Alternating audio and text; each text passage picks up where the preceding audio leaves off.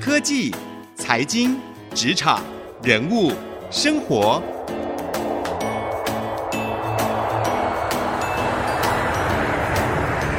创意领航家。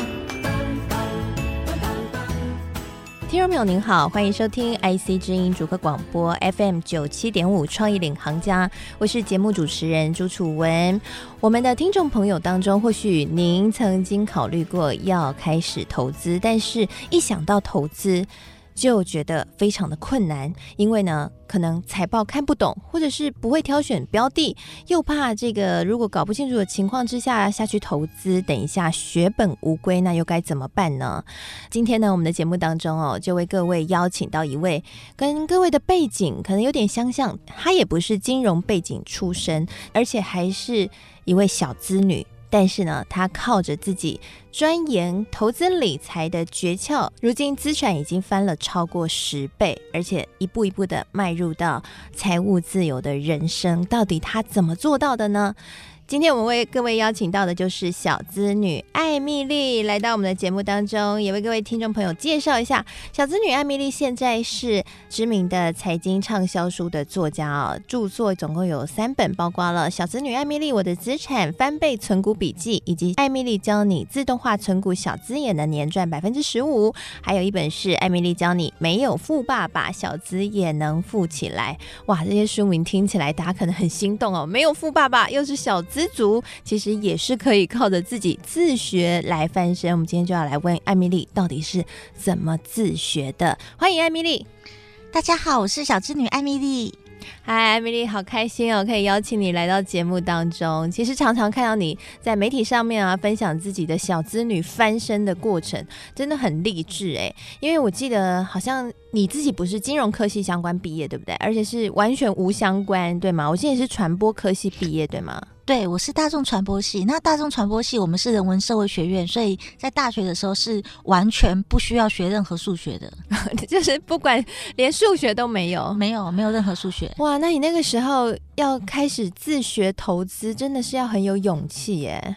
对，我为什么会自学踏上这一段旅程呢？是因为我很想财务自由。像刚才主持人帮我念了很多本我的书名，然后我都跟出版社说，可不可以不要取这么长？你就给他取一个《乳蛇求生记》这样子。那出版社就说不可以这样子。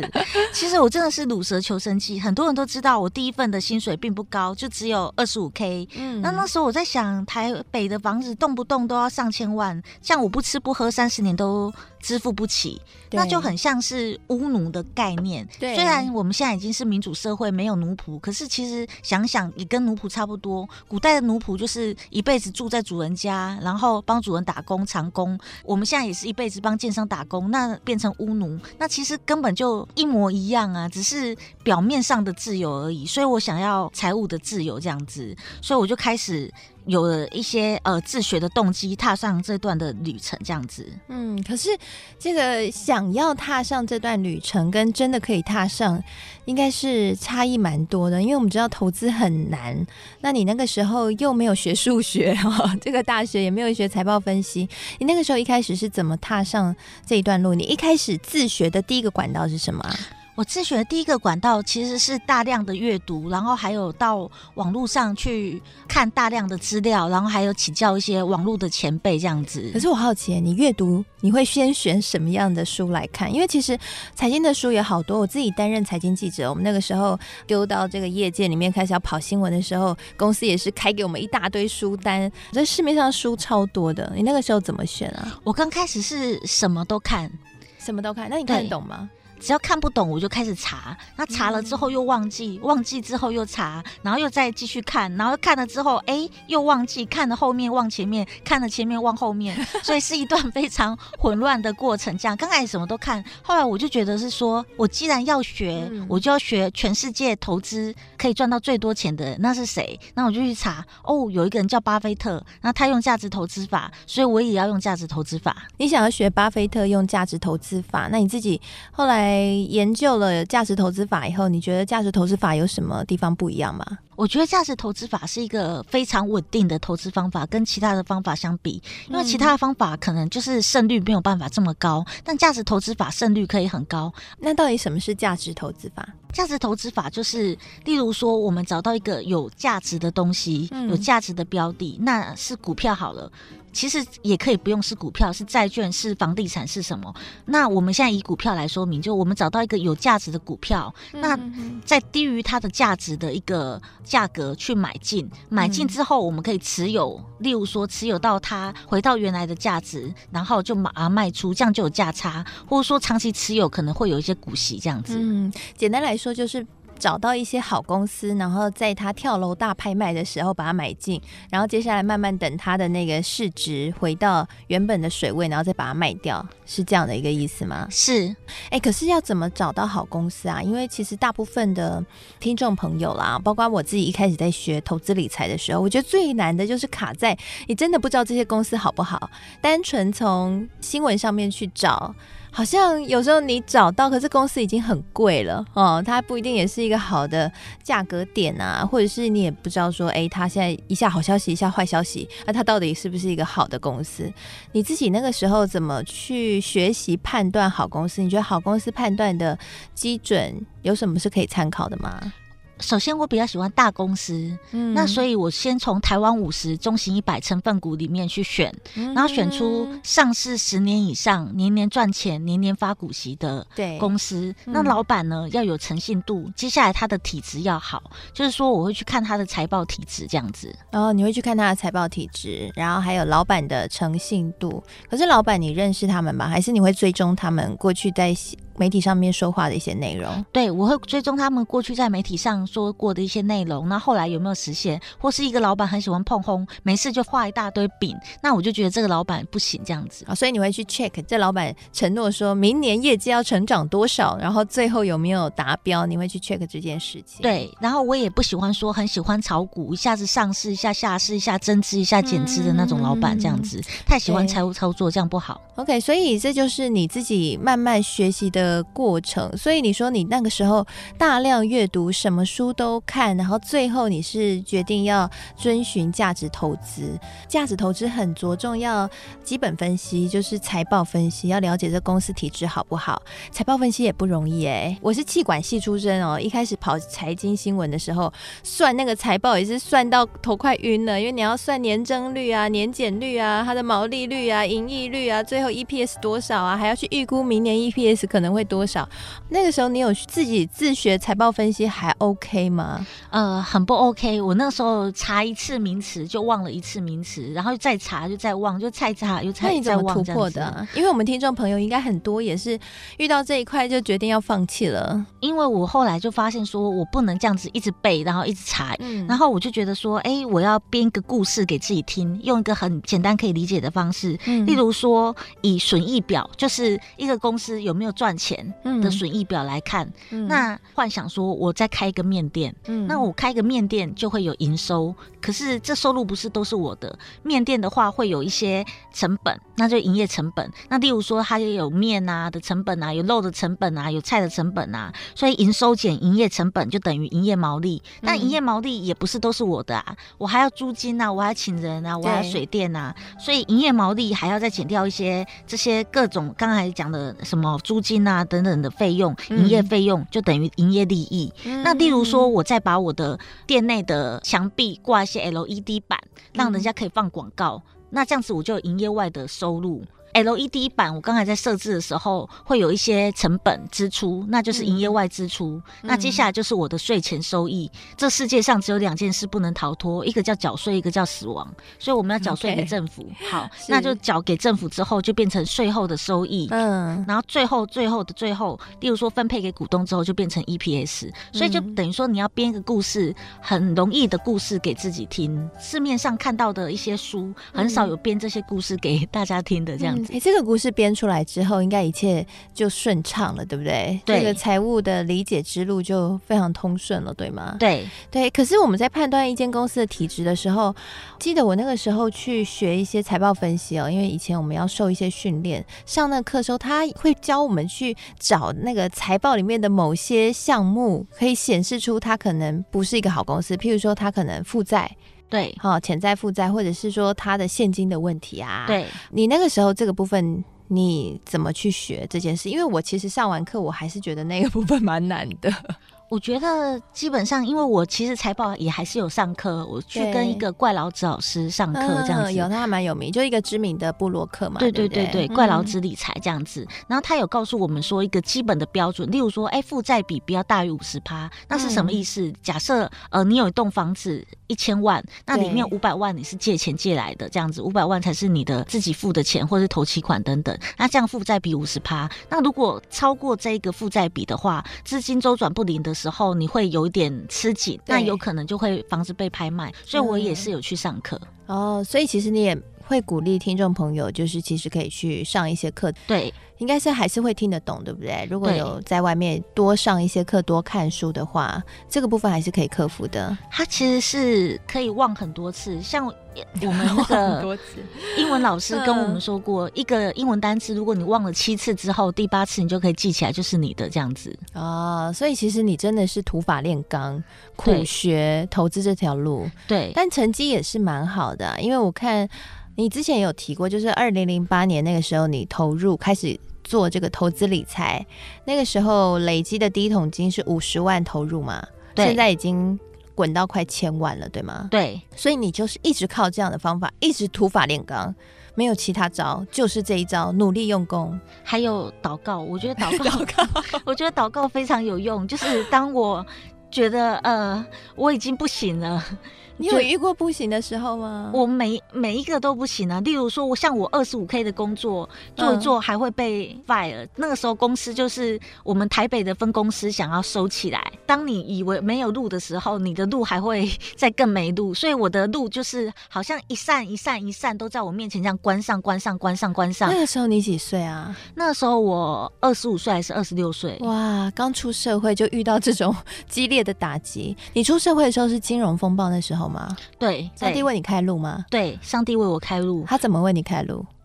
例如说，像刚开始我在写部落格，然后也没有人看，然后忽然有一个百万人气部落格的一个阁主约我一起跟他写他的部落格啊，真的是天上掉下来的好机会哈。对，嗯，然后我也不知道为什么，我还问他说：“你为什么帮助我？”他说。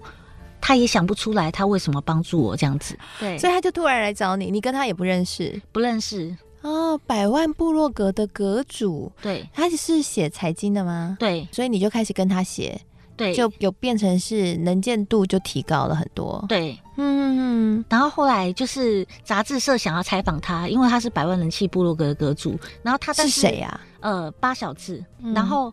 可是他不想要被采访，所以他就是跟我说：“那就你去被采访好了。”所以就变成我去被采访。然后那一期的杂志听说爆红，就是杂志出来之后，很多人打电话进杂志社，就说：“哎，想要认识这个女生，想要知道更多这样子。”所以杂志社就找你出书了，对吗？对。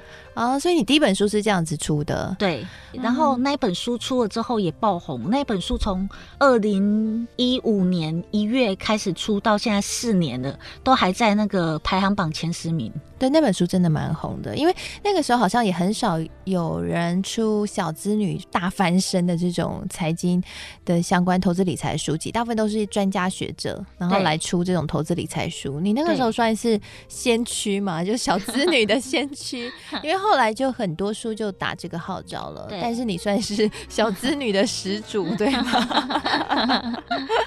OK，所以后来你就慢慢一步一步就。往这一条路去走。那个时候你还有正职工作吗？那时候还有正职工作。你在哪里工？你是做什么样的工作？呃，那时候我是在一家叫 CMoney 的那个全药财经公司做 PM。Oh, OK OK，CMoney 也是一个蛮有名的做财经网站的一个新型的公司嘛，对，新媒体。我觉得。就一步一步的，就像这样很顺，就是学习一些网络行销的技巧。那你知道说怎么样经营部落格，怎么样经营社团这样子？嗯哼哼。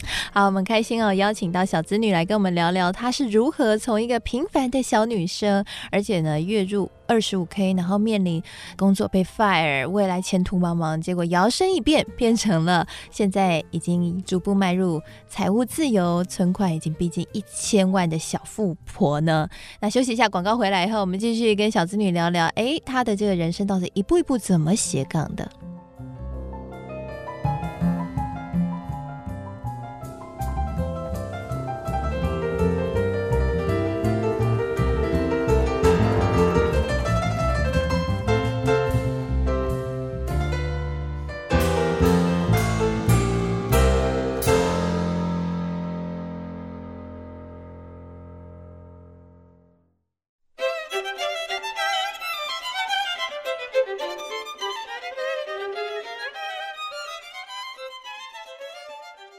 回到创意领航家，我是节目主持人朱楚文。今天我们节目为各位邀请到一位非常特别的女生，她是小资女艾米丽。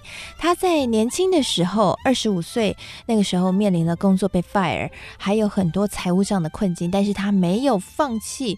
她选择，即便完全看不懂财报，但是用自学的方法，一步一步的踏上投资理财之路，而跟随着巴菲特的价值投资理财，最后现在。资产已经快速的翻了好几倍，如今呢，迈入了财务自由的人生，同时他也开启自己的斜杠人生。你现在已经变成自己开自己工作室，对不对？对。其实我发现你的发展还蛮广的，就是除了出书，你后来连出了三本书。对。那还有线上课程啊，那我自己也有买你的线上课程啊，就是教大家怎么投资理财的一些观念。那还有 App。对不对？跟 C Money 合出了一个 App，帮助大家一起去这个投资理财。对，你这一路是有规划而发展到这样的吗？还是是怎么一路走到现在？我觉得他一路都是水到渠成的那个方式。嗯、我刚开始在 C Money 做，然后做了一阵子之后，我就发现我生病了。那我生病了之后，就不能每天去公司工作。我我的身体会变得很疲惫，这样子，所以我就跟老板说：“哎、欸，我要辞职。”那老板就跟我说：“你也不要说你要辞职，反正你只是写文章，那你就在家里写，然后交稿。”给公司，我到现在还是有在交稿给西 Money 这样子。哦，OK OK，那写的稿子是什么样的稿子？财经的一些观念，或是一些个股的分析等等的。Oh, okay. 那写稿子之外西 Money 也会邀请我开课，嗯，然后接下来就是说会有一些呃开课的一些收入这样子。嗯哼哼，那后来现在呢？现在你的工作是怎么样的？那后来西 Money 有一阵子，因为某一些原因，他就再也不跟我合作。开课刚开始的话，我也觉得说，哎，怎么办？他就不跟我合作开课。后来想说，哎，那如果他不跟我合作开课，我就自己来开。嗯，那所以自己来开的时候，就会发现说，哎，越来越兴旺。我本来以为说自己开会开不成，因为 C Money 比较有品牌，那以前都是他帮我开。那结果我没有想到自己开越来越兴旺，甚至有线上的平台业者 Yota 来找上我，然后就跟我说，哎，我们一起来开线上课程。他说，因为有一些人住的很偏远。那有些人，例如说，呃，她是妈妈，她刚有，例如说零岁一岁的小孩，她不适合抱着小孩来上课。那我们线上课程就可以无远佛界这样子。那我就觉得说，哎、他这个 idea 好棒。然后，所以我们就开始来开一些线上分享会，分享我怎么投资。那本来。很简单，我只要就是对着荧幕录就好了，这样子的话就没有成本。但是我想说，因为我刚开始自己也是不是财经科系的，有一些那个财经课程，我看了还是要重新看很多遍，或是看不懂或听不懂，或回家复习很多遍这样子。那所以我就开始用 YouTube 的形式，我就花大钱找了一个 YouTube 来帮我当主持人，又帮我做一些后置的剪接。哦，所以他是 YouTuber，我有看那个线上课程旁边有个女生，对，是 YouTuber，对，他是 YouTuber。YouTuber，他的那个 YouTuber 是那个台湾女生这样子。Oh, OK OK，哦，原来他是 YouTuber。OK，对，这个课程做好之后，我也很在意大家的评价。很多人都说哇，我们用很简单的方法就可以把那个课程解释的很清楚，这样子。对，确实是蛮简单，因为我自己也有也有看了，我觉得真的是有一些观念。嗯，把财经的东西讲得非常日常生活，然后自己就可以去尝试做到，不会觉得有进入障碍，还蛮有趣的。所以你现在自己给自己的任务，就是要把艰难的财经变得是每个人都可以理解，然后投资理财每个人都可以很轻松上手，是吗？是，我觉得我是想要把简单的价值投资概念带给大家。很多人都会觉得说，哎、欸，是用技术分析入手，因为他们觉得这样子好像看线图比较容易，他觉得价值投资很难。那我想要用一些简单的方法。例如说 App，例如说呃，我们刚才说的那个有 YouTube 的一个课程，嗯、用一些简单的方法，就让大家可以了解到价值投资的一个精髓，这样子。嗯，哎、欸，我自己有观察到你，同时有开粉丝团，然后也有开社团，而且很多铁粉都会在下面留言，然后一直就是很很爱你这样子。你自己怎么去分配时间做这么多的事情？然后同时，脸书的社团跟粉丝团，因为我自己也有粉丝团啦，所以我就觉得他们两个同质性很高。哎，你怎么去区分两个的使用法？我基本上我有训练一批徒弟。大家都是训练学生，应该没有人训练徒弟。那我就觉得说，像在带门徒一样，所以我们现在有十几个人这样子。嗯、那训练完他们，我训练他们全部都是免费的。嗯，然后训练他们投资理财吗？对，训练他们投资理财。那我给他们唯一的条件就是你们要帮助别人，嗯、所以他们现在都在社团里，就是可以回答大家的问题，嗯、跟大家互相讨论。那我觉得粉丝团跟社团的分界是，粉丝团是。呃，我单一的发言，那例如说，呃，我 po 一个个股分析文，我 po 一个我最近财经市场的一些看法，这样子、嗯、单一的发文，那大家也可以留言说，哎、欸，对这个看法，但是大家很难互相讨论。哦，讨论互动，对，讨论互动。那、嗯、我刚开始不懂。财经的时候，我也会去网络上跟一些网络前辈讨论互动，所以我就想要有一个原地，而且是免费的，然后可以让大家在上面互动。嗯、那我也怕说新手太多，那就是哎、欸，你是新手，我是新手，我回答你，你回答我，大家的答案都错误的。的 对，okay, 所以我才训练一些徒弟。嗯、那那些徒弟全部都加成版主，然后会上去回答大家这样子。哦，所以你是因为自己当初缺乏这些，所以你就想到，哎、欸，这些新学的新手可能也会。需要这些，然后有了这个点子来训练徒弟，对不对？对。嗯，真的是很为粉丝着想啦！哈，好，我们今天很谢谢艾米丽来到我们的节目当中。那刚刚艾米丽也跟我们分享了，她其实就是靠着自学，而且呢，锲而不舍的努力，即便看不懂那些财报的数字，但是看一遍不懂，看两遍不懂，看一百遍总看懂了吧？这样一步一步的，终于突破了这个投资理财的障碍。同时，她也编了一个故事，这个财报理解的小故事呢，刚刚如果你有收听到的话，赶快记起来哦，因为把它记在脑海里。